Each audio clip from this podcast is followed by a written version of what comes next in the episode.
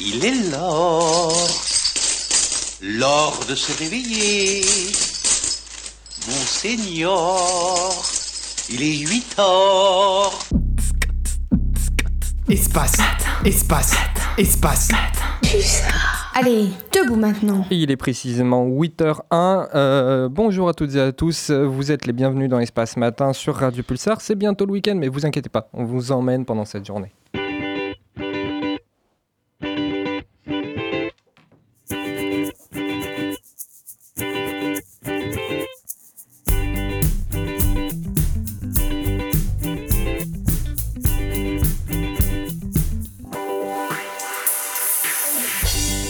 Au programme ce matin, on va discuter politique avec la déclaration de politique générale de Gabriel Attal et Juliette. Ensuite, mercredi, nous avons abordé le traitement politique des luttes et aujourd'hui, euh, Cécile décide de nous parler du traitement médiatique des féminicides. Nous ferons un petit tour par Radio Campus Bordeaux pour aborder le thème des élections du Crous qui arrive très prochainement. Un peu de sport avec les dernières actualités sportives de Corentin, Kylian Fidel. Euh, euh, pardon, Kylian, fidèle à, sa filière, euh, fera un petit point histoire sur Gaston d'Orléans. Et puis nous ferons un petit détour vers le 7ème avec Amine qui abordera le film Captive et Eva qui nous parlera, elle, de May December. Bien sûr, je vous réserve une petite surprise en fin d'émission. Marie sera là, elle aussi, pour l'agenda. Vos musiques habituelles pour vous réveiller, bien évidemment. Mais bien sûr que votre matinale d'actualité sans l'actualité, ce ne serait rien. Alors voici votre dose d'actu avec Robin pour le Flash Info. Si ce message n'est pas diffusé au dernier journal. Si ce message, si ce message n'est pas diffusé au dernier journal. Et on commence à l'international avec l'Union européenne qui valide enfin les aides à l'Ukraine. Les 27 pays de l'Union européenne s'accordent sur une aide de 50 milliards d'euros jusqu'ici bloquée par le ministre hongrois, hongrois Viktor Orban, a annoncé le président du Conseil européen. L'Ukraine a salué la contribution de l'Union européenne à une victoire commune contre la Russie. Orban euh, dit avoir reçu des garanties que l'argent hongrois ne finirait pas en Ukraine, mais la Hongrie, qui a permis l'adoption de cette loi, euh, n'aurait pas reçu d'aide euh, ou de cadeaux en contrepartie, a affirmé Emmanuel Macron. À l'international, toujours une nouvelle menace pour Gaza, la pollution et les contaminations.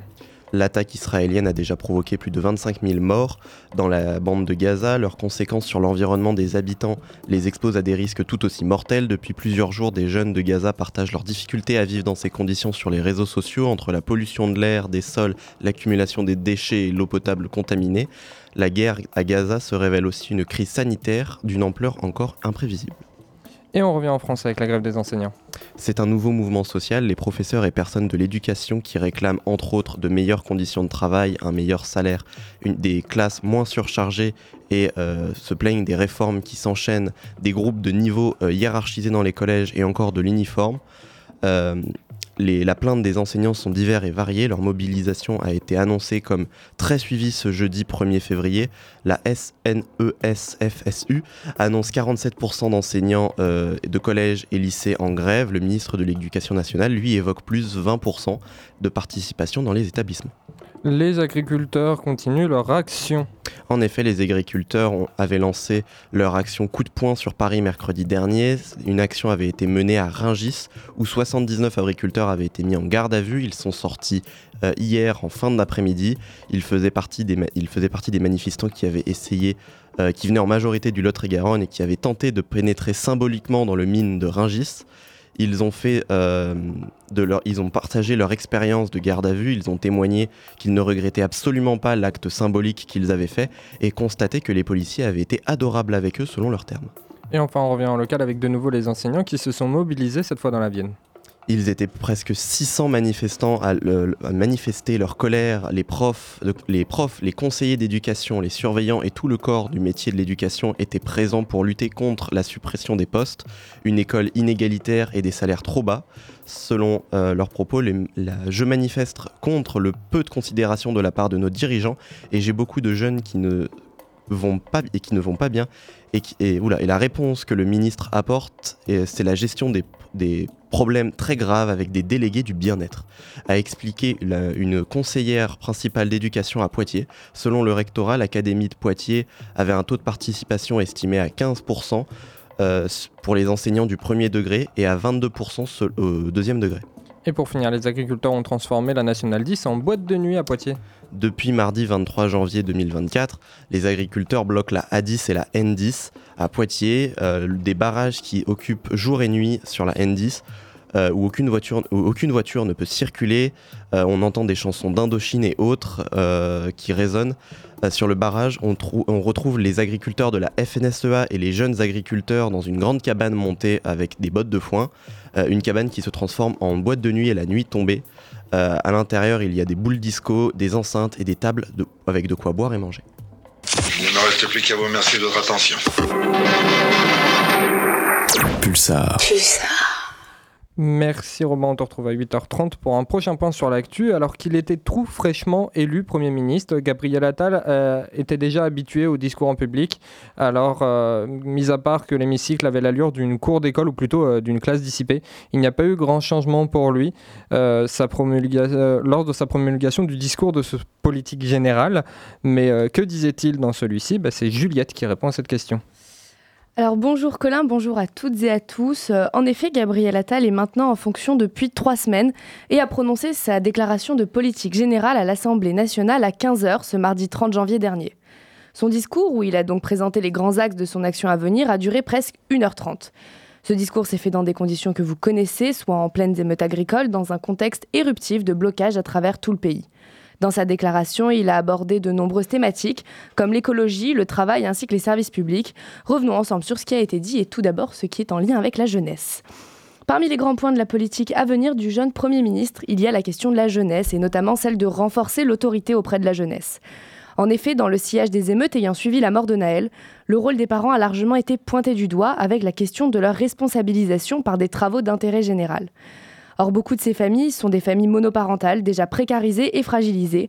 Il est hors de question d'accabler certaines familles, a déclaré Gabriel Attal qui poursuit. Quand on est une mère seule de plusieurs enfants dans un quartier, on peut être totalement dépassé par les événements. Ainsi, quand un jeune sera sur la mauvaise pente, nous, proposerons aux parents de le placer en internat. Drôle de vision de la solidarité de la part de notre Premier ministre, qui s'illustre également par sa réplique Tu casses, tu répares, tu salis, tu nettoies, tu défies l'autorité, tu apprends à la respecter, pour amorcer la création de travaux d'intérêt éducatif pour les mineurs de moins de 16 ans, qui s'agira non moins d'une peine que d'une mesure éducative et qui sera bien ordonnée par un juge. Il ne s'agira pas non plus d'un travail, puisque les conventions internationales nous interdisent de faire travailler les enfants, a rappelé le ministre de la Justice, Éric Dupont-Moretti. Toujours côté jeunesse, Gabriel Attal a exprimé sa volonté d'impliquer la jeunesse dans la lutte contre le réchauffement climatique. Selon lui, réussir la transition écologique est le défi de notre génération et la jeunesse a la volonté de s'engager, participer et aider. Le chef du gouvernement dit vouloir lancer d'ici la fin du quinquennat un service civique écologique qui rassemblera 50 000 jeunes prêts à s'engager concrètement pour le climat. Il n'est pas pour autant entré plus dans le détail. Et avec les révoltes qui agitent la France en ce moment, est-ce qu'il a eu un petit mot pour les agriculteurs? Tout ne sera pas réglé en quelques semaines, a admis Gabriel Attal. Sinon, rien de nouveau sous le soleil, enfin rien de plus qui n'avait déjà été évoqué vendredi dernier, avec donc les mêmes redites sur le renforcement des contrôles pour la loi Egalim et le versement des aides, des aides PAC. À cela, il a tout de même ajouté l'information de la création d'un fonds d'urgence pour les viticulteurs, qui sera débloqué dès la semaine prochaine. De plus, le dispositif fiscal en faveur de l'élevage, qui avait déçu les professionnels en décembre, sera renforcé. Les amendes infligées aux entreprises qui n'auront pas respecté la loi Egalim seront réutilisées pour soutenir les agriculteurs et la traçabilité des produits sera davantage contrôlée. Plusieurs mesures de santé ont également été abordées, mais pour en savoir plus, je vous invite à écouter le replay d'hier avec Léa qui vous explique tout cela en détail. Du côté des réactions, dans l'hémicycle, à gauche, avec Fabien Roussel, on critique le libéralisme d'Attal avec cette citation déjà célèbre Ce n'est pas Gabriel Attal qu'on a entendu, c'est Gabriel Thatcher.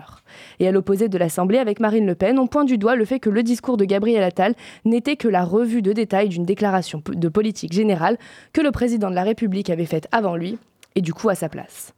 En bref et sans surprise, voilà un discours d'investiture qui n'a encore pas fait l'unanimité. Et c'est bien dommage après tous les efforts faits par Gabriel Attal pour atteindre cette place de Premier ministre à seulement 34 ans. En effet, après un parcours scolaire brillant réussi à l'école alsacienne, soit l'école où les gens qui ont de l'argent vont pour rester entre eux de la maternelle au lycée, puis un détour par Sciences Po pour finir au ministère de l'Éducation nationale puis à Matignon, eh bien Gabriel Attal a quand même réalisé un trajet de 37 minutes à pied au sein de la capitale, à croire que son destin était là sous ses yeux depuis le début. Non vraiment chapeau bas, si ça c'est pas un bel exemple de réussite, réussite sociale, alors je ne m'appelle plus Juliette de l'Étoile. Merci Juliette de l'Étoile. Euh, une autre euh, personne qui est une étoile aussi, elle ne pouvait pas être présente avec nous en studio pour cause de cours. Oui, les bénévoles ont cours en même temps euh, que Radio Pulsar et la priorité, bah, c'est toujours les études. Cécile a souhaité aborder ce matin le thème du traitement que les médias en général font sur les sujets de féminicide. Féminicide, non féminin. Du latin femina, femme, et caedere, tuer. Meurtre d'une femme ou d'une jeune fille en raison de son appartenance au sexe féminin. Voilà ce qu'on peut lire lorsqu'on recherche le mot féminicide dans le dictionnaire Larousse en ligne.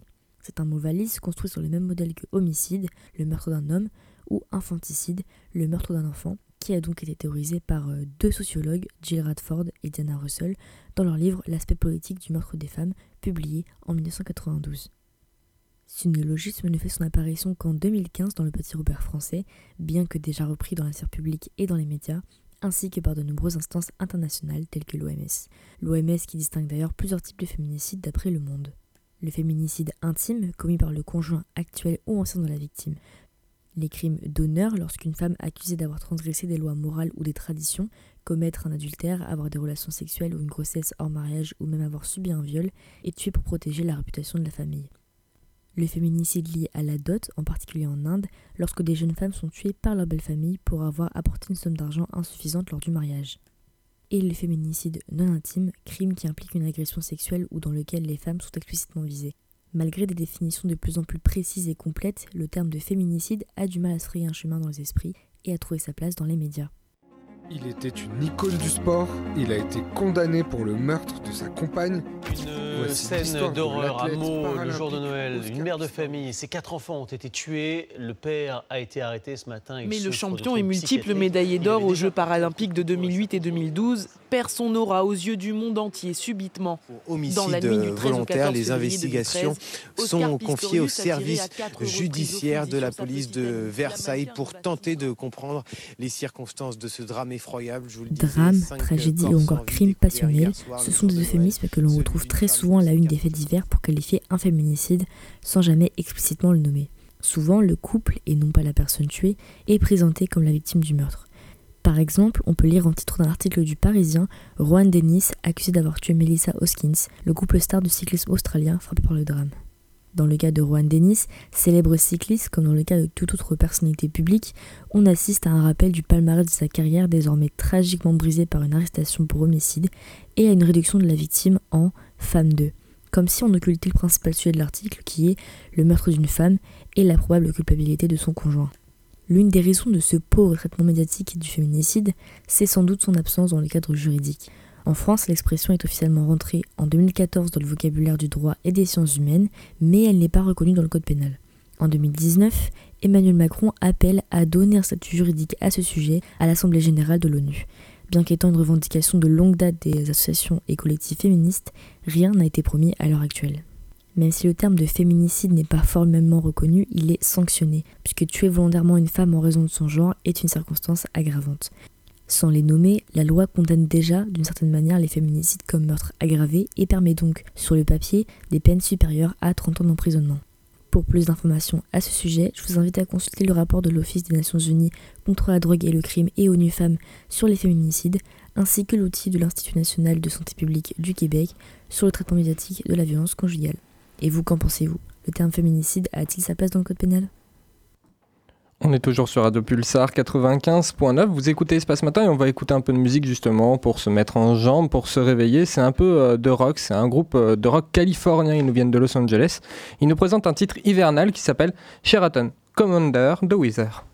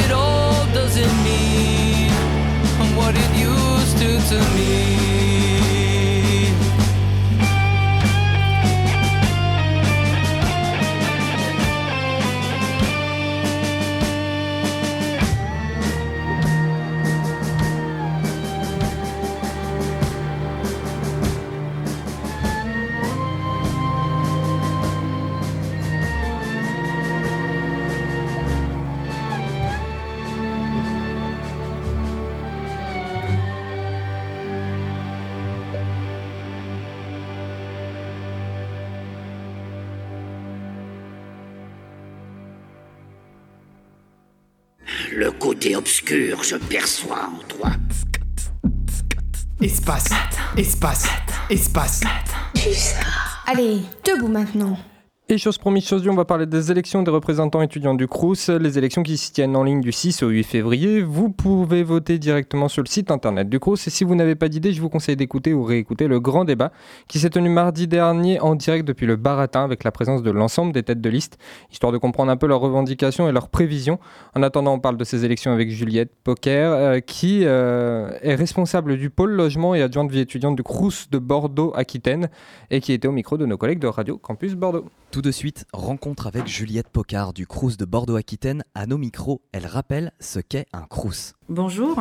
Alors, euh, le Crous, c'est un établissement public hein, autonome qui a pour mission de contribuer à améliorer la vie des étudiants et leurs conditions de travail et de tous les étudiants inscrits dans un établissement supérieur. Il ne s'agit pas que des étudiants qui sont boursiers ou qui mangent au restaurant universitaire, c'est tout au service de tous les étudiants. C'est un petit peu important de le rappeler puisque les gens ont tendance à mettre ça de côté. Et le CRUS euh, est particulièrement connu pour le logement et les bourses, mais pas que. Euh, nous avons également des services à proximité, soit des résidences ou dans des locaux. On a des salles, euh, des espaces coworking, des salles de sport aussi, d'e-sport. On a des salons, un salon de coiffure sur le campus. On a donc des restaurants universitaires avec un repas à 1 euro pour les boursiers, mais également pour les étudiants précaires. Euh, nous avons euh, également un, un, dispositif culturel qui est géré par le pôle culture, qui contribue à développer la vie culturelle pour les étudiants, avec donc des volontaires en service civique qui font une cinquantaine d'animations par an. Euh, nous avons également deux dispositifs pour financer des projets, donc les projets CEVEC pour les associations, les collectivités, les établissements, et euh, les projets spécifiquement pour les initiatives étudiantes de Culture Action. Donc c'est plus de 110 projets financés en 2023, donc c'est un petit peu important de le savoir aussi. Euh, on a également un accompagnement social avec un réseau d'assistantes sociales hein, qui sont au service encore une fois de tous les étudiants, donc pour vous écouter, vous informer sur vos droits, vous aider dans les formalités. Et on a euh, un accueil aussi physique et téléphonique qui est ouvert du lundi au vendredi de 8h30 à 16h30. Et on a un service de réponse par mail aussi. Euh, vous pouvez écrire euh, au service vie étudiant, avoir un contact direct via votre euh, adresse mail Mes services. Ce qui est important pour le CRUS, c'est la proximité avec euh, les étudiants. voilà, on a un mode de fonctionnement qui est participatif. Donc c'est pour ça qu'on a des représentants étudiants qui sont élus dans nos conseils d'administration. Juliette Pocard nous parle de son rôle au sein du CRUS. Je travaille beaucoup avec le national sur améliorer les outils et le service rendu aux étudiants. Particulièrement sur Bordeaux Métropole et dans une un peu moindre mesure sur la côte basque, c'est la crise du logement, c'est-à-dire euh, euh, pas assez de place, des prix notamment dans le privé qui sont très élevés, euh, les charges qui augmentent dans le privé, euh, c'est très élevé. Donc c'est vrai que le CRUS pour les étudiants, c'est euh, une solution puisqu'on a des, des, logements qui vont de la chambre à 250 euros au studio en passant par des T1 bis, T2, T5. Et ces logements sont charges comprises. Donc c'est vrai que par rapport à l'augmentation et l'inflation qu'on peut connaître, c'est des logements dont le tarif ne bouge pas. Charges comprises, j'entends électricité et Internet.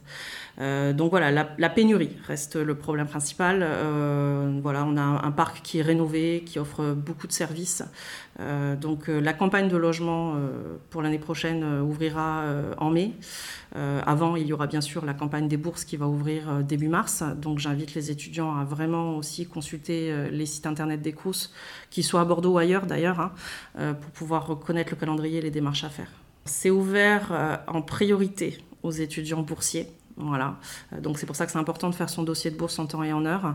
Et après, euh, le reste peut être ouvert à des non-boursiers, mais pour cela, il faut contacter les services pour voir. Euh, par contre, c'est ouvert aux étudiants qui sont inscrits, encore une fois, dans un établissement supérieur, dans une formation habilitée. Voilà. Donc ça aussi, si vous avez des doutes là-dessus, sur notre site internet du Crous de Bordeaux-Aquitaine, vous avez les contacts pour pouvoir nous demander, ou via mes services, encore une fois. Les résidences Crous ont été faits à la base pour accueillir des boursiers, mais on a effectivement un parc qui est euh, pour les étudiants internationaux afin d'enrichir euh, aussi euh, la culture dans nos résidences et dans notre pays. Depuis 2020, on a commencé à dématérialiser la, gestion locative dans le sens où les étudiants déposent en ligne leur dossier locatif. Il n'y a plus d'envoi papier, il n'y a plus ce genre de choses. Donc déjà pour eux, c'est un service qui est vraiment bien. en termes de construction aussi, on, est vraiment sur des beaux produits. je suis allée visiter René Marant euh, avec les services qu'ils ont ouverts, les ateliers cuisine, la salle de sport. Euh, c'est vraiment quelque chose qui est super pour les étudiants et euh, on a le sens du service public. Moi, c'est une mission auquel je crois beaucoup. Il faut savoir, et on ne le dit pas assez, c'est que les étudiants ont une bourse parce que leurs parents ne sont pas capables de financer les études. Ils n'ont pas force. Il y a effectivement après des dispositifs au mérite, mais il n'y a pas cette condition-là. Donc c'est vraiment une belle mission voilà. Et c'est une mission qu'il faut, faut, faut s'investir dedans, que ce soit nous ou les étudiants aussi, puisque c'est dans leur intérêt. Les élections des représentants étudiants au CA des Crous sont prévues du 6 au 8 février prochain. Peut-on en dire deux mots? On va même en dire un petit peu plus que deux mots, si vous voulez bien. Donc, euh, vous l'aurez compris, je l'ai dit au début, on est en proximité avec les étudiants, on a des représentants étudiants dans nos conseils d'administration. Et c'est ces représentants qu'il faut élire tous les deux ans en votant. Vous en avez 7 dans chaque crous, dans les 26. Et ces étudiants, quand ils sont élus, euh, ils doivent élire les représentants, les 8 représentants au conseil d'administration du CNUS qui euh, coordonne la politique au niveau national. Donc euh, pourquoi ces élections elles sont importantes? Parce que ce sont des étudiants qui vont élire d'autres étudiants pour porter leurs initiatives, évoquer leurs problématiques. Ces étudiants-là, ils vont être au conseil d'administration du CRUS, mais pas que. Ils vont être aussi aux toutes les commissions diverses qu'on peut avoir, que ce soit l'attribution des aides sociales, l'attribution culturelle, l'attribution de la CEVEC. Donc c'est vraiment des sujets très importants. Et ils peuvent aussi participer au groupe de travail qu'on peut créer pour améliorer encore plus les conditions de vie étudiante. Ces élus-là, leur rôle, hein, c'est d'activement participer à ces commissions et de porter des projets, d'élaborer les projets avec nous, de participer. Et c'est aussi euh, un relais pair à pair entre les étudiants et l'administration. Et, euh, vraiment, c'est un rôle important. Et c'est important par rapport à toutes les missions que j'ai pu, ou le service que j'ai pu évoquer, que les étudiants, tous les étudiants, encore une fois, se sentent concernés par ces élections pour élire les représentants qu'ils souhaitent. C'est un vote électronique. D'accord? Donc pour voter, les étudiants, ils doivent avoir un compte sur mes services étudiants euh, et ils doivent aussi être inscrits sur la liste électorale. Donc il y avait un délai pour, euh, pour s'inscrire sur la liste électorale qui est maintenant dépassé, mais ils peuvent quand même aller vérifier sur le site ivote.lecrous.fr pour voir s'ils sont toujours ou s'ils sont bien inscrits sur la liste électorale. Normalement, le 22 janvier, tous les électeurs ont dû recevoir dans leur boîte mail les identifiants et le lien pour voter. Si ce n'est pas le cas, vérifiez dans vos indésirables et spams. Vous pouvez aussi contacter le CRUS soit à la plateforme téléphonique, soit via mes services étudiants. Donc euh, les élections, comme on l'a dit, elles auront lieu du 6 février 8h au 8 février 17h. Vous pouvez voter sur ivote .lecrous.fr, il faut devrez vous munir de vos identifiants mes services, voilà que vous connaissez, euh, du code qui vous a été transmis par email le 22 janvier, et vous aurez à répondre à une question personnelle. Voilà. C'est assez simple. Il n'y a pas quatre codes à rentrer. Euh, si vous n'avez pas d'ordinateur ou de connexion Internet, nous avons des bureaux de vote qui sont installés alors, euh, et qui sont totalement euh, confidentiels, respectent du secret bien sûr, et qui sont installés dans les locaux du CRUS. Voilà, ne pas hésiter. Également, vous pouvez consulter toujours sur le site Internet les listes de candidats et voir leur profession de foi. Il y a cinq listes. Vous pourrez également assister en visio à la cérémonie de scellement qui aura lieu le 1er février à 15h30 puisqu'on scelle toujours les urnes dans un vote électronique avant d'ouvrir le vote. Et bien évidemment aussi assister au dépouillement qui aura lieu le 8 février à partir de 17h15. Juliette Pocard évoque le taux de participation à ce type d'élection. Il y a deux ans, on a eu un taux de participation qui était de 2%. 2% des inscrits sur la liste électorale. C'est pour ça que c'est important, vraiment, de, se sentir investi. Alors, c'est pas propre aux élections euh, étudiantes, effectivement, il y a une baisse de participation parce que ben, peut-être il y a une méconnaissance de l'enjeu. Et il y a, je pense, aussi une méconnaissance de ce que c'est le Crous. Pour beaucoup, on associe ça aux bourses et on n'a pas droit, donc, euh, donc ça ne me concerne pas. Et encore une fois, euh, le, le, le Crous, c'est pas que les bourses, c'est pas que le logement, c'est plein de choses. Et ça peut en devenir encore plus de choses. Donc, euh, si les personnes ne s'investissent, les étudiants concernés ne s'investissent pas dans, dans, nos missions actuelles ou dans nos futures missions, euh, l'évolution va être un petit peu plus lente. Et c'est important pour nous d'avoir, euh, encore une fois, cette participation étudiante, puisqu'on est à leur service.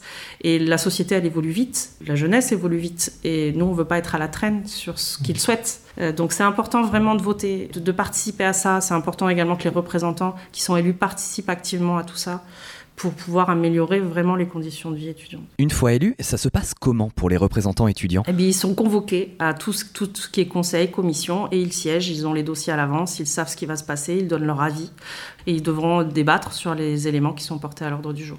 Ils prennent part au vote comme, comme les autres membres du, du conseil d'administration. Ce qu'il faut maintenant aussi, c'est surtout euh, développer la participation à des projets, des sujets que ce soit euh, le développement durable, l'aide sociale, etc. Donc, euh, comme cela a été fait là, et le développer plus en, en lien avec les personnels du CRUS, la direction, le rectorat, l'université, enfin les universités. Ah, les thématiques, c'est la vie étudiant, le logement, tout ce qui est, tout ce qui est fonds pour vivre. Ça, essentiellement, ça va être ça. Il y a aussi le développement durable, le gaspillage alimentaire. Ça fait partie, si vous regardez les professions de foi, l'environnement euh, fait partie des éléments évoqués. Toujours améliorer les conditions de vie et en premier, euh, améliorer euh, les capacités financières des étudiants à pouvoir faire leurs études et en vivre. Voilà. Moi, ce que je constate, du moins pour le logement, en tout cas depuis, depuis la crise sanitaire, c'est qu'ils veulent être ensemble, ça c'est sûr, mais ils veulent aussi avoir leur confort personnel. Euh, il ne faut pas confondre le vivre ensemble et partager une salle de bain, partager une cuisine. Euh, je pense que ce que génération-là, elles veulent, c'est surtout avoir le choix. Euh, J'ai mon espace où je peux me retrouver seule, mais je veux aussi pouvoir, en fonction de ce que moi je veux, retrouver des gens soit pour des activités, soit pour faire mes cours, soit euh, pour aller à un concert, euh, vraiment pour faire un atelier cuisine comme on a. Euh, donc je pense que c'est surtout c'est ça aussi qui va dans ce sens. Nous c'est ce qu'on ressent en tout cas dans la demande logement. Et on le voit d'ailleurs avec René Marant, euh, où, il y a des, développements, il y en a dans d'autres résidences, mais celle-ci, elle, est vraiment faite pour ça, où on voit où le, le, les inscriptions pour les ateliers cuisine, pour tous les espaces d'animation montent en flèche. Mais on voit nous aussi de notre côté une demande pour un délogement tout confort. Voilà. Donc il faut pouvoir euh, allier les deux. Et que ce soit dans nos projets de construction qu'on a au cœur de nos projets, bien sûr, mais également dans la société en général, puisqu'on n'est pas les seuls à vouloir améliorer la vie des étudiants. Il y a les universités, il y a les régions, les mairies, les départements, tout ça. Donc je pense que, enfin, moi, c'est mon ressenti, qu'on on veut être ensemble, mais euh, en fonction de, de, nos choix, quand on le veut. Voilà. S'engager, ce n'est pas rien. Quelle est la charge de travail à prévoir? C'est une charge selon votre degré d'investissement. Voilà, euh, c'est une charge. Enfin, c'est un forcément vous vous engagez pour quelque chose. Hein, euh, N'importe quelle activité que vous ayez, que ce soit au conseil d'administration du CRUS, faire un travail ou être bénévole dans une association, ça reste une charge, c'est sûr. Les élus vont être invités aux commissions. Après, euh, s'ils veulent y siéger ou ils, ne sont pas obligés. Forcément, il y a des cours, il y a du travail, il y a des choses. Il y a aussi des suppléants, faut pas oublier. Après, c'est vrai que s'ils s'investissent beaucoup, ben, c'est une charge. Maintenant, après, c'est un choix, j'espère, euh, réfléchi. On a reçu les listes, elles ont validé, on, on connaît les représentants. Euh, donc je, je, pense que c'est un choix réfléchi, je l'espère. Après, euh, il faut savoir que ce sont des représentants d'organisations syndicales ou d'associations. Ils ne sont pas seuls. Je veux dire, ils ont un groupe derrière. Donc après, eux, ils peuvent siéger aussi, mais ils peuvent aussi euh, prendre des idées ou des projets avec des pairs, ou même des étudiants qui ne sont pas forcément dans leur groupe non plus. Donc euh, oui, c'est sûr, c'est un engagement, mais comme toute forme euh, de projet que, auquel vous décidez de participer, vous vous engagez. C'est un mandat de deux ans, donc c'est vrai qu'il faut faire aussi en fonction de ses études. Donc là, on est sur les élections 2024, les prochains élus, ce sera 2026. Ça peut paraître court parce qu'on a une image d'une administration, des fois, qui peut être lente. Euh, maintenant, euh, on est dans une dynamique très active. Voilà, on a des, par exemple, ne serait-ce que pour l'hébergement, euh, vous avez des projets qui peuvent se monter en un an. Les commissions CEVEC, par exemple, c'est sur des projets qui se font dans l'année plusieurs fois par an, donc c'est des projets concrets maintenant. Euh, les aides sociales, c'est maintenant. Il faut sortir de cette image d'une administration parfois euh, qui peut être lente. Non, j'ai le plaisir de travailler dans un établissement plus particulièrement où on est très actif et on peut aller très vite sur les projets. Donc deux ans, ça peut paraître court, mais on peut faire des choses en deux ans. Juliette Pocard, un dernier mot à adresser aux étudiants? Vraiment, c'est dans votre intérêt. essayez de vous y intéresser un petit peu. Ça va pas vous prendre longtemps de voter. Vous êtes à Poitiers et vous êtes triste parce que vous êtes à Poitiers. Et puis tout à coup. Vous êtes bien dans l'espace matin. Poitiers devient une fête. Allez, debout maintenant. Et il est 8h31, c'est l'heure de votre flash info. Si ce message n'est pas diffusé au dernier journal. Si ce message, si ce message n'est pas diffusé au dernier journal. Et on commence à l'international avec l'Union européenne qui valide les aides à l'Ukraine. Les 27 pays de l'Union européenne s'accordent sur une aide de 50 milliards d'euros jusqu'ici bloquée par le Premier ministre hongrois Viktor Orban, a annoncé le président du Conseil européen. L'Ukraine a salué la contribution à l'Union européenne pour une victoire commune contre la Russie. Orban dit de son côté avoir reçu une garantie que l'argent des Hongrois ne, finira pas en Ukraine, mais la Hongrie a... Euh, qui a permis l'adoption de cette loi, n'aurait pas reçu d'aide ni de faveur selon, euh, en contrepartie, selon Emmanuel Macron. La pollution et la contamination sont de nouvelles menaces pour Gaza. Les attaques israéliennes ont déjà provoqué plus de 25 000 morts dans la bande de Gaza. Leurs conséquences sur l'environnement des habitants les exposent à des risques tout aussi mortels. Depuis plusieurs jours, des jeunes à Gaza partagent leurs difficultés à vivre dans ces conditions sur les réseaux sociaux. Entre la pollution de l'air, des sols, la, la l'accumulation des déchets et l'eau potable contaminée, la guerre à Gaza se, révèle, aussi une crise sanitaire d'une ampleur encore imprévisible. Au niveau national, la contestation des enseignants a fait réagir hier. C'est le nouveau, mouvement social, les professeurs et personnels de l'éducation qui réclament entre autres des meilleures conditions de travail, un meilleur salaire, moins de surcharge, moins de classes surchargées, des réformes qui s'enchaînent et les groupes de niveau hiérarchisés dans les collèges et encore l'uniforme. Les plaintes des enseignants sont diverses et variées. Leur mobilisation a été annoncée comme très suivie ce jeudi 1er février par les associations, les associations de professeurs, annonçant 47% des enseignants de collèges et lycées en grève. Le ministre de l'Éducation de son côté est plus autour de 20% de participants dans les établissements.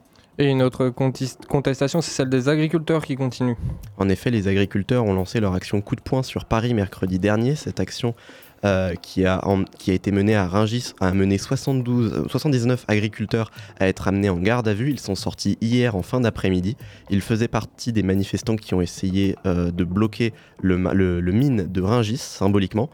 Ils ont fait euh, part de leur garde à vue, ils témoignent qu'ils n'ont aucun regret de cet acte symbolique selon eux et constatent que les policiers ont été adorables selon leurs termes. Et on est en régional avec les, les enseignants qui se sont également mobilisés dans la Vienne. Ils étaient à peu près 600 à manifester leur colère hier. Profs, conseillers d'éducation, surveillants et tout le corps du métier de l'éducation étaient présents pour lutter contre la suppression des postes, une école, une école inégalitaire, des salaires trop bas.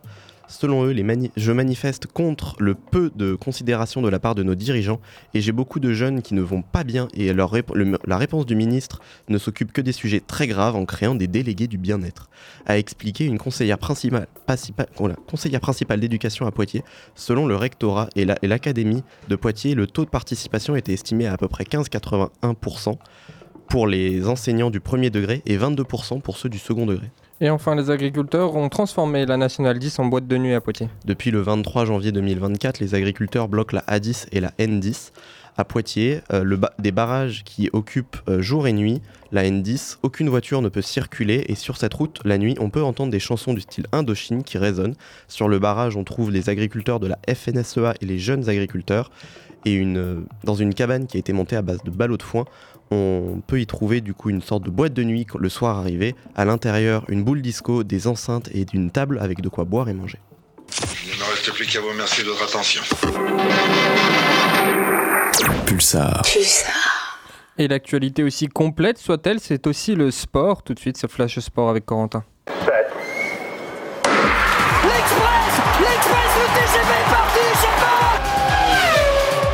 je Second poteau Pavard c'est vrai que je suis excessif, mais je suis fou de sport. Je suis fou de vélo. Je pensais pas vivre ça un jour, mais qu'est-ce qu'elle est belle celle-là Allez, debout maintenant. Bonjour à tous, aujourd'hui on va démarrer l'actualité sportive avec la dernière journée des phases de groupe de la Women's Champions League. Durant la soirée de mardi et mercredi, nous avons enfin eu le dénouement pour nos clubs français qui étaient présents dans la compétition. A commencer par le Paris FC, les Parisiennes devaient obligatoirement s'imposer face à Chelsea pour se qualifier. Malheureusement ce n'est pas chose faite car elles s'inclinent lourdement 4-0 à domicile.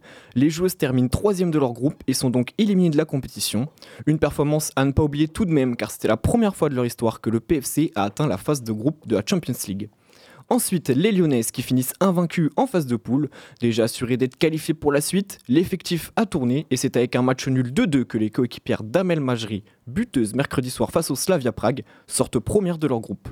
Enfin, on va clore cette page foot féminin avec le PSG qui a fait aussi 2-2 contre le Bayern Munich à l'extérieur. Un but de Shawinga et un contre son camp de Stanway permettent aux Parisiennes de terminer elles aussi à la première place de leur groupe. Pour le tirage au sort des quarts de finale, rendez-vous mardi prochain à 13h. Toujours en foot, mais masculin cette fois avec la Coupe d'Afrique des Nations qui continue ce soir.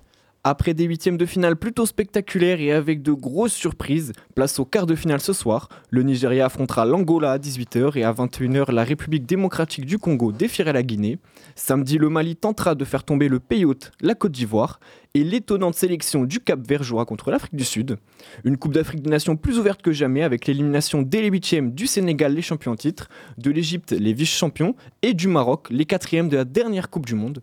Chose étonnante aussi, la moitié des équipes encore en course, soit le Mali, la Guinée, le Cap-Vert et l'Angola, n'ont jamais gagné la Cannes. Des quarts de finale à ne pas manquer et qui seront riches en émotions. Et un peu de basket maintenant et on part en NBA. C'est la moitié de la saison dans le championnat américain et il est l'heure de faire un petit tour sur le classement. Du côté de la conférence Est, un top 3 assez solide entre Boston, Milwaukee et New York semble s'installer. Les Celtics sont notamment premiers de la saison régulière avec 37 victoires et 12 défaites. À l'ouest, le top 3 est plus serré, mais ce sont Minnesota, Oklahoma City et les Los Angeles Clippers qui caracolent en tête. Entre une et deux défaites d'écart les séparent, ce qui va laisser place à une seconde partie du championnat très alléchante. Concernant la course au MVP, quelques noms ressortent avec Nikola Jokic, Luka Doncic, Shea Gilgus Alexander ou encore, pour tenter de le remporter une deuxième fois d'affilée, Joel Embiid. Et on finit comme d'habitude avec les clubs locaux. Et oui, samedi soir, il faudra faire des choix car d'abord, le Stade Poitvin Volleyball affrontera 7. Un match des plus importants puisque les Poitvin actuellement 10e feront face à l'extérieur au 11e. On part en Pro maintenant avec un gros déplacement à Orléans pour le Poitiers Basket. Les hommes d'Andy Thornton Jones ont essuyé leur première défaite de 2024 mardi dernier. Ils devront rebondir demain soir pour un match de gala. Et enfin, côté handball, les Griffons de Poitiers, pour le moment 6e du championnat national 1, devront faire face au handball club de Gien qui sont quant à eux 11e. Merci Corentin pour cette actu sportive. Euh, on va parler maintenant d'un homme preux, valeureux, mais euh, pas doué. Et je parle pas du chroniqueur qui va le présenter, qui est Kylian, mais je parle de Gaston d'Orléans. C'est effectivement aujourd'hui euh, que nous fêtons la mort de Gaston d'Orléans, illustre personnage de France. Gaston, c'est un homme cultivé et raffiné qui reçoit une bonne éducation. Il a des idées politiques plus centrées sur une monarchie mixte, une représentation de tous les corps sociaux, des idées à l'opposé donc d'une monarchie absolue. Mais bon, Gaston reste un débauché, étant un des chefs de file libertins de l'époque, et j'en suis sûr, il peut avoir plus de 300 points au test de pureté Grifford, le fameux test qui calcule notre niveau de pureté. L'autre problème avec Gaston, c'est qu'il est faible, assez indécis, et qu'il n'hésite pas à vendre ses complices à son frère, Louis XIII. Parce que Gaston d'Orléans, c'est le frère du roi de France, et par extension le dauphin de France, c'est-à-dire l'héritier du trône. Et bon, Autant dire que le passe-temps favori de Gaston est de conspirer contre Richelieu ou Louis XIII. Tout commence en 1626, où Gaston baigne dans son premier complot. Pour faire rapidement, on veut marier Gaston pour qu'il fasse un enfant. Le but est d'avoir un héritier en cas de pépin. On lui désigne une duchesse, mais bon, Gaston ne veut pas. Autour de lui se forme un groupe opposé au mariage, où se trouve Anne d'Autriche. Et le petit groupe se dit que bon, Autant être en groupe, autant essayer de tuer Richelieu, dégager Louis XIII du trône et asseoir Gaston. Mais bon, rien ne va se passer comme prévu, un des conjurés craque et le pouvoir royal apprend tout. Certains abandonnent, d'autres meurent, et Gaston est obligé d'accepter le mariage bon gré mal gré. Enfin, sa femme meurt en accouchant, et sans héritier mâle. Les affaires peuvent donc reprendre pour Gaston. 1632, nouveau complot avec le duc de Montmorency, il lance une petite révolution contre le pouvoir royal. Une guerre se fait. Le duc réussit à réunir 1200 hommes autour de Carcassonne et Castelnaudary. Gaston, lui, ramène 2500 mercenaires. Richelieu en ramène deux fois plus. Le duc perd donc sans surprise la bataille, non sans avoir essayé de préserver son honneur en mourant dans la bataille, mais ça loupe pour lui étant donné qu'il se fait exécuter. Gaston, lui, en guise de punition, il a juste un petit exil, mais il est pardonné. Quatre ans plus tard, encore un complot, cette fois-ci entre familles, puisque Gaston Orléans et son cousin se réunissent. L'idée là, c'est de choper Richelieu par le callback dans un défilé. Mais tout part en vrille et l'affaire s'ébruite. Un des conjurés, le comte de Soissons, vient chercher les Espagnols pour tenter une petite guerre. Ces derniers ont même réussi à gagner une bataille, mais le chef conjuré meurt au plus mauvais moment. Et j'ai l'honneur de vous apprendre que du coup, remonter sa visière avec euh, le canon de son pistolet, c'est une très mauvaise idée. Donc bon, l'armée euh, conjurée se rend, et Gaston, lui, ben, il s'en sort encore. Bon, donc, trois complots où Gaston est participant, trois échecs. À croire qu'il est chat noir, euh, le petit Gaston. Surtout qu'en 1638, il y a un mec qui, qui naît, et ce mec, on va le connaître sous le blast de Louis XIV. Donc bon, Louis XIII un héritier, Gaston l'a dans le baba, il va donc se tenir à carreau. C'est ça que vous voulez me dire? Eh ben non, du coup, Richelieu est toujours là, il est toujours en vie. Et Gaston, lui, de son côté, il va se trouver un nouveau pigeon, euh, un nouvel associé, en la personne du marquis de 5 mars. Et en plus, le marquis de 5 mars va connaître une euh, ascension fulgurante, mais il en veut plus, euh, d'autant plus qu'il a le somme de ne pas avoir pu épouser une princesse plus prestigieuse que lui. Et en plus d'avoir le somme, il est rancunier et avec ses copains, donc Gaston et le marquis de 5 mars, ils vont s'associer avec euh, les Espagnols pour monter une armée. Dans un même temps, 5 mars, lui, il va se la jouer filou, il est pas trop bête, il va rentrer dans les bonnes grâces du roi. Mais bon, tout finit par capoter. Bah oui, après, quand tu te promènes avec une copie du traité avec euh, l'Espagne, c'est quand même con, surtout quand la police de Richelieu va tomber dessus. Bon, donc, euh, bon, 5 mars, il se fait arrêter, et notre petit Gaston, lâche comme il est, il va livrer tous ses copains pour se sauver. Et bon, ça marche une fois, deux fois, trois fois, quatre fois, ça marche pas trop. Gaston va perdre ses droits à la régence. Bah oui, il faut pas déconner, au bout d'un moment, Louis XIII a beau être clément, son frère essaye toujours de lui mettre à l'envers. C'est donc après quatre complots que Gaston il finit par se calmer. Enfin, après, il est obligé de se calmer parce que son meilleur copain, Richelieu, décède en 1642. Et sans son copain, bah, il peut plus conspirer. Et donc, bah voilà, c'était l'histoire du mec le plus jaloux, mais aussi le plus malchanceux. Enfin, chanceux aussi d'un côté, parce que bon, à la place de Louis XIII, moi j'aurais fait quelque chose contre Gaston au bout du dixième complot. Oui, mais il a beaucoup attendu et nous, on va pas attendre pour écouter la prochaine musique. Il sortira son troisième album Rêve Parti le 2 février 2024. Euh, ça sera un album avec 13 titres et la participation notamment d'Isia, Alomode ou encore Laura Cahan. Euh, L'Escope sortira dans la foulée une tournée, enfin partira dans la foulée en tournée à travers la France et se produira notamment à Paris, à la Cigale, le 4 avril prochain. C'est un extrait de ce futur album qu'on vous propose ce matin, une nouveauté du vendredi tout juste sorti. Voici La Femme Papillon.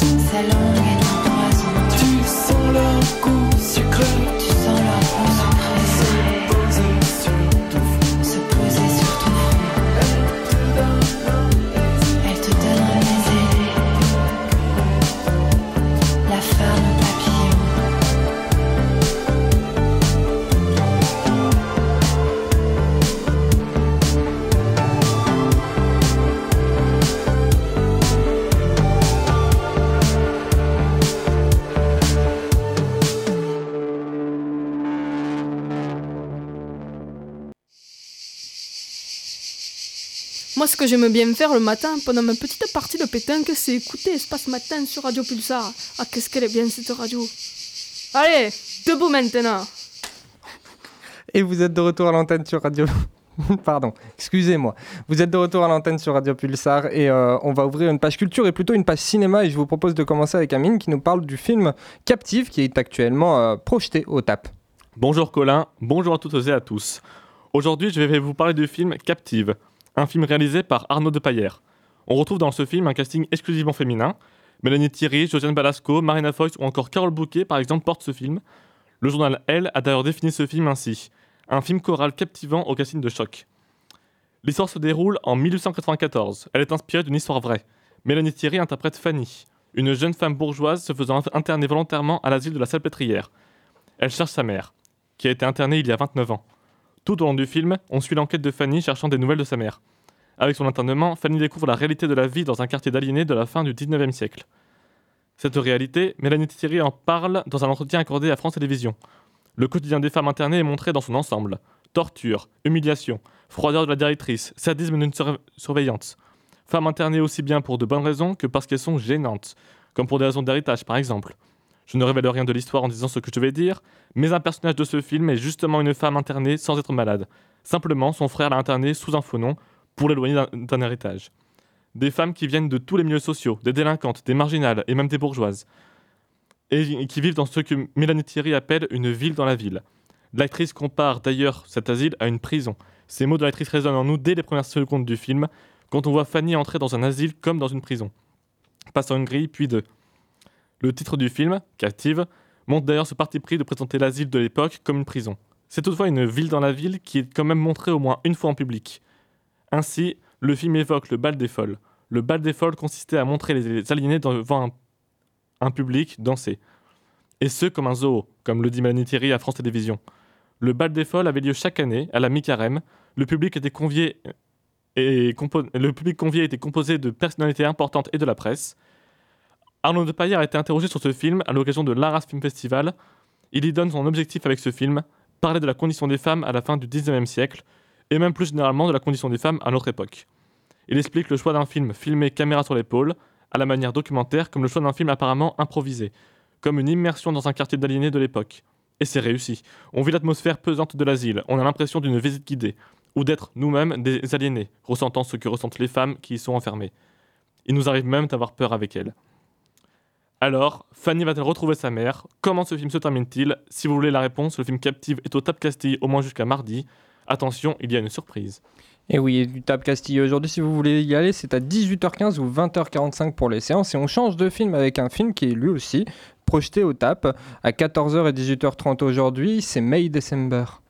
On parle souvent de films à Oscar, ces longs métrages qui réunissent tout pour gagner les honneurs de l'Académie du 7e art. Et c'est dans toute sa splendeur que May December de Todd est un film à Oscar. On parle ici d'un casting 5 étoiles, de performances bluffantes et un synopsis qui bouleverse autant qu'il torture l'esprit. What would make a 36-year-old woman have an affair with a seventh grader?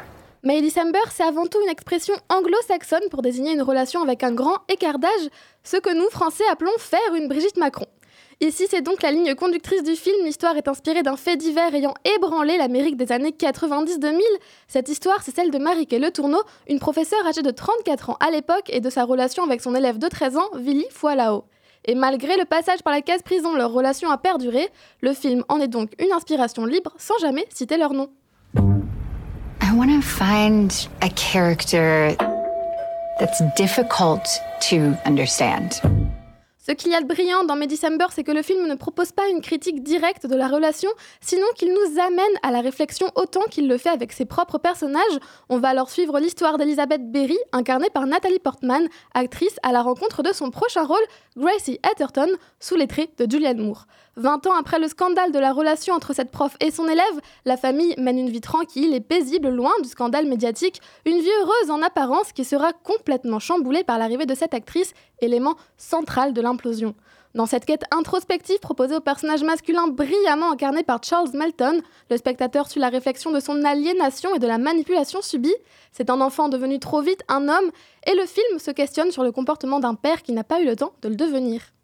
Why can't we talk about it? If we're really as in love as we say we are, Pendant presque deux heures de film, on est en quelque sorte plongé dans une mise en abîme puisque le spectateur voit la création d'un film indépendant basé sur des faits réels dans un film indépendant basé sur des faits réels.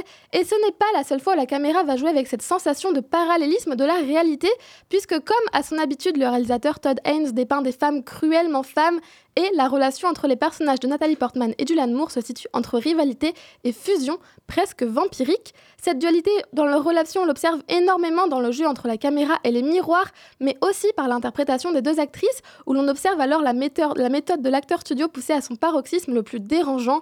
Comment faire pour devenir quelqu'un d'autre et à quel point peut-on lui emprunter sans le devenir soi-même?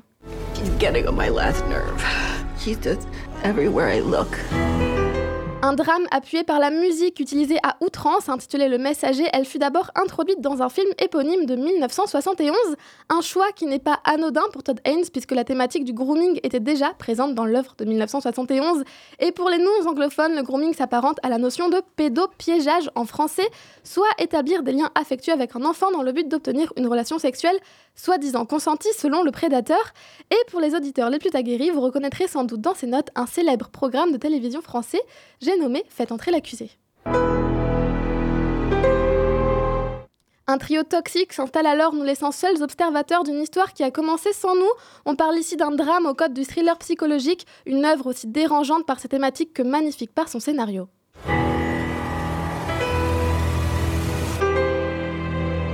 May December est donc disponible au cinéma depuis le 24 janvier 2024, un film qui explore les mœurs et titille notre cerveau, c'est toujours en salle, alors foncez.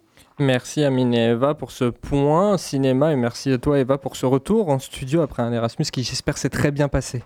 C'était absolument génial, beaucoup plus chaud qu'ici.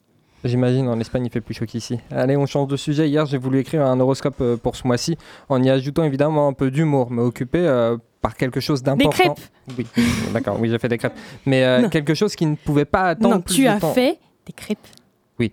Bah, du coup, j'ai voulu écrire à 2h du matin. Je me suis rendu compte que ça impactait largement mon humour d'écrire si tard.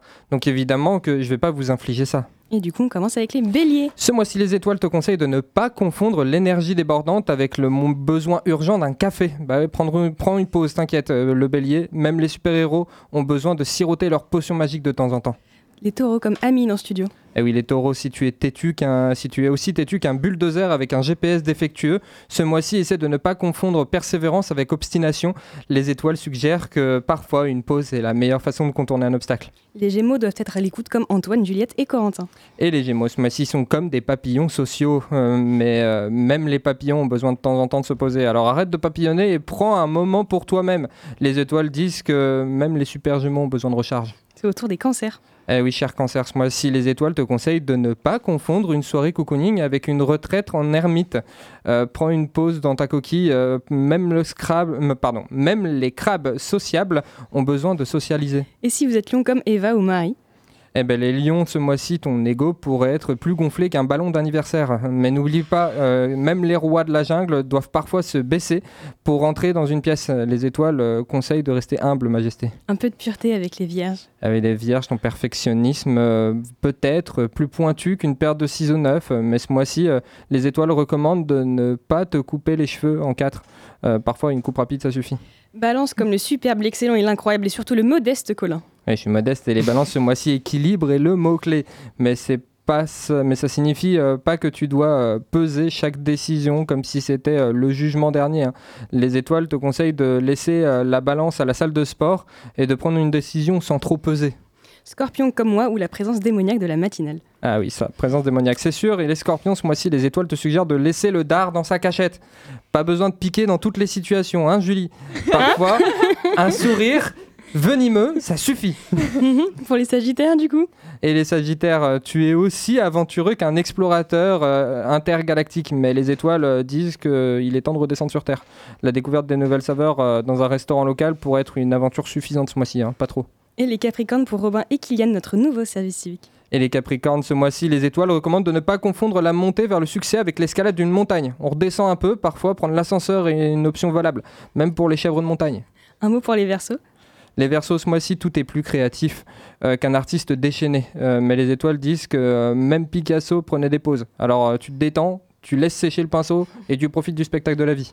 Et on termine avec les poissons pour notre vieux Kylian avec un Y cette fois. Ah oui, notre vieux Kylian Poisson, ce mois-ci, les étoiles te conseillent de ne pas nager à contre-courant. Parfois, il vaut mieux se laisser porter par le courant de la vie. Laisse-toi flotter un peu, et puis comme les poissons ont besoin de temps pour buller, bulle.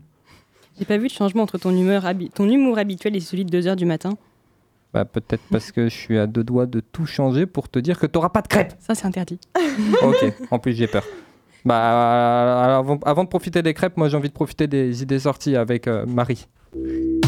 Et euh, bonjour à tous, on est parti pour aujourd'hui, donc ce vendredi 2 février, d'abord à 14h, je vous emmène au miroir pour euh, découvrir plein de jeux de société accessibles à partir de 6 ans et agréables pour les adultes avec l'association Zeppelin. Ensuite, aujourd'hui, en fait, c'est la journée mondiale des zones humides, donc il y a plein d'événements à pouvoir profiter et notamment à Smarv à 14h avec la découverte des zones humides, une projection et ensuite un débat autour de cette thématique. Ensuite, ce soir, je vous propose à partir de 20h à la locomotive le Baltrad avec le groupe OO, initiation aux danses traditionnelles animée par Patrice euh, de 20h30 à 22h, un petit Baltrad avec OO. Entrée prix libre. Alors, ensuite, euh, je voulais aussi, euh, pareil, dernière chose à la locomotive. À partir de 19h, il y a l'association Cultivons la biodiversité en Poitou-Charentes qui euh, propose un petit débat causerie sur justement les jardins à l'épreuve du changement climatique. Ça a l'air d'être trop trop cool cette journée, c'est trop bien Journée jo- zone humide, profitez-en. Ensuite, demain, samedi, on part sur une journée anniversaire en fait. Parce que justement, à partir de midi, il y a l'envers du bocal qui fête leurs 7 ans la colloque drag, Chaline en duo et ensuite le retour de Cooler Groove avec un bœuf géant. Donc ceux qui veulent ramener leurs instruments demain à l'envers du bocal à partir de midi jusqu'à 12h, faites-vous plaisir. Ensuite, après le reste du samedi, je vous emmène également euh, à le, pardon, le salon euh, multicollection, un salon pour dénicher cartes postales, timbres, belles euh, brocantes, vieux papiers, parfums, minéraux, jouets, livres rares, bref, le paradis des collectionneurs à Saint-Benoît à la une, donc samedi et jusqu'à dimanche. Ensuite, je vous emmène à l'anniversaire de la locomotive, parce que eux aussi, c'est leur première année d'anniversaire. Et ensuite, dimanche, je vous emmène. euh, la semaine dernière, je vous parlais de la galette. Bah là, c'est la chandeleur. Donc en fait, il y a la marche de la chandeleur à Poitiers à partir de 8h, foyer du Porto. Euh, vous pouvez participer à trois parcours de 6, 12, 16 km pour pouvoir profiter des crêpes. Bon week-end Merci pour toutes ces idées sorties. J'espère que vous avez pris des notes. Et puis, euh, une petite anecdote sur les crêpes. Sachez que euh, aujourd'hui en France, euh, les- les, les- l'achat de crêpières, ça a augmenté de 15%. Voilà, c'est juste une petite information. J'ai- j'ai- je l'ai lu ce matin en, en- en lisant l'actu ce matin. J'ai vu euh, 15% de plus d'achats de crêpières. C'est hyper intéressant. Ce qui est tout aussi intéressant, c'est évidemment le Flash Info. Et c'est Robin qui est présent avec nous pour le faire. Si ce message n'est pas diffusé au dernier journal. Si ce message, si ce message n'est pas diffusé au dernier journal. Et on commence à l'international avec l'Union Européenne qui valide enfin des aides pour l'Ukraine. Les 27 pays de l'Union européenne s'accordent sur l'aide de 50 milliards d'euros jusqu'ici bloqués par le Premier ministre hongrois Viktor Orban. Qui a- ça a été annoncé par le président de du Conseil de l'Europe. L'Ukraine a salué la contribution de l'Union européenne à une victoire commune contre la Russie. Orban, de son côté, a annoncé qu'il avait eu des garanties sur l'argent, que l'argent des Hongrois ne finirait pas en Ukraine. Mais de son côté, Emmanuel Macron a dit que la Hongrie, euh, qui avait permis cette adoption, n'avait pas reçu de cadeau à cette contrepartie. La pollution et la contamination sont des nouvelles menaces pour Gaza. Les attaques israéliennes ont déjà provoqué plus de 25 000 morts dans la bande de Gaza. Leurs conséquences sur l'environnement des, euh, des habitants les exposent à des risques tout aussi mortels depuis plusieurs jours. Des...